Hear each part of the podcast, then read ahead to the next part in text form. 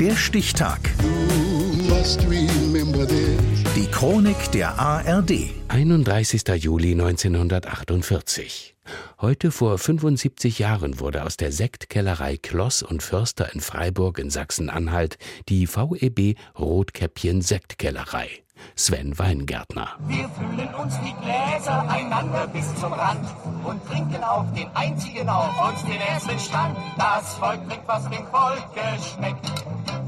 Was trinkt das Volk? Das Volk trinkt Sekt, Sekt, Sekt. Wenn es etwas zu feiern gab in der ehemaligen DDR, dann war Rotkäppchensekt fast immer dabei. 15 Millionen Flaschen wurden im Jahr nach Plan hergestellt und auch getrunken. Besonders viel zu Silvester. Die Gläser werden wieder klingen, die Leute werden wieder singen und mit den Flaschen werden wir wieder ringen. Rotkäppchensekt aus dem wilden Osten, auch davon sollten Sie kosten.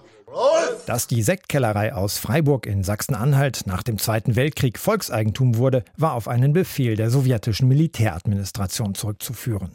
In der ehemaligen DDR war Rotkäppchen der meistverkaufte Sekt und Joachim Worch, langjähriger Betriebsleiter, war mächtig stolz darauf. Unsere Produkte sind von hoher Qualität. Rotkäppchen-Sekt und Qualität ist seit Jahren ein Begriff. Und viele Goldmedaillen auf internationalen Weinmessen zeugen davon. Nach der Wiedervereinigung war es dann mit dem volkseigenen Betrieb vorbei.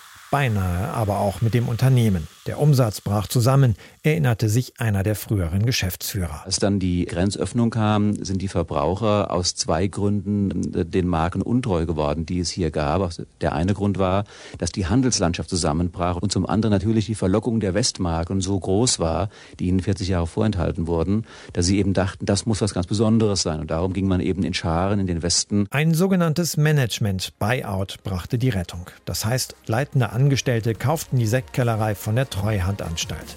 Das Unternehmen stabilisierte sich und expandierte zum größten Sekthersteller Deutschlands. Es ist unsere Philosophie, Tradition und Moderne miteinander zu verschmelzen. Rotkäppchen ist heute nicht mehr das kleine Mädchen, was sich vom Wolf verstecken muss, sondern Rotkäppchen ist eigentlich heute eine Marke, die national anerkannt ist.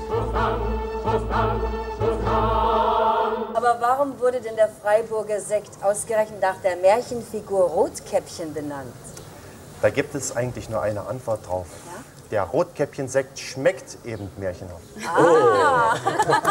Vielleicht. Eigentlich hatten die Weinhändler Kloss und Förster ihren Sekt Monopol genannt. So hieß allerdings auch schon ein Konkurrenzprodukt. Und mit dem Inkrafttreten des neuen Gesetzes zum Schutz der Warenzeichen mussten die Freiburger einen neuen Namen für ihren Sekt finden, wie Buchautor Volker Hildisch erklärt. Sie haben dann ihr Produkt Rotkäppchen genannt, weil oben die Kapsel rot war und die Arbeiter immer schon gesagt haben, heute verpacken wir mal wieder das Rotkäppchen. Dann haben die ihren Sekt einfach Rotkäppchen genannt. Ja, das war 1894. Märchenhaft ist die Entwicklung des Unternehmens allemal. Mehr als eine Milliarde Euro Umsatz macht Rotkäppchen Mumm, wie das Unternehmen heute heißt, mittlerweile. Mit dieser Entwicklung war nicht zu rechnen, als die Sektkellerei Volkseigentum der DDR wurde. Heute, vor 75 Jahren.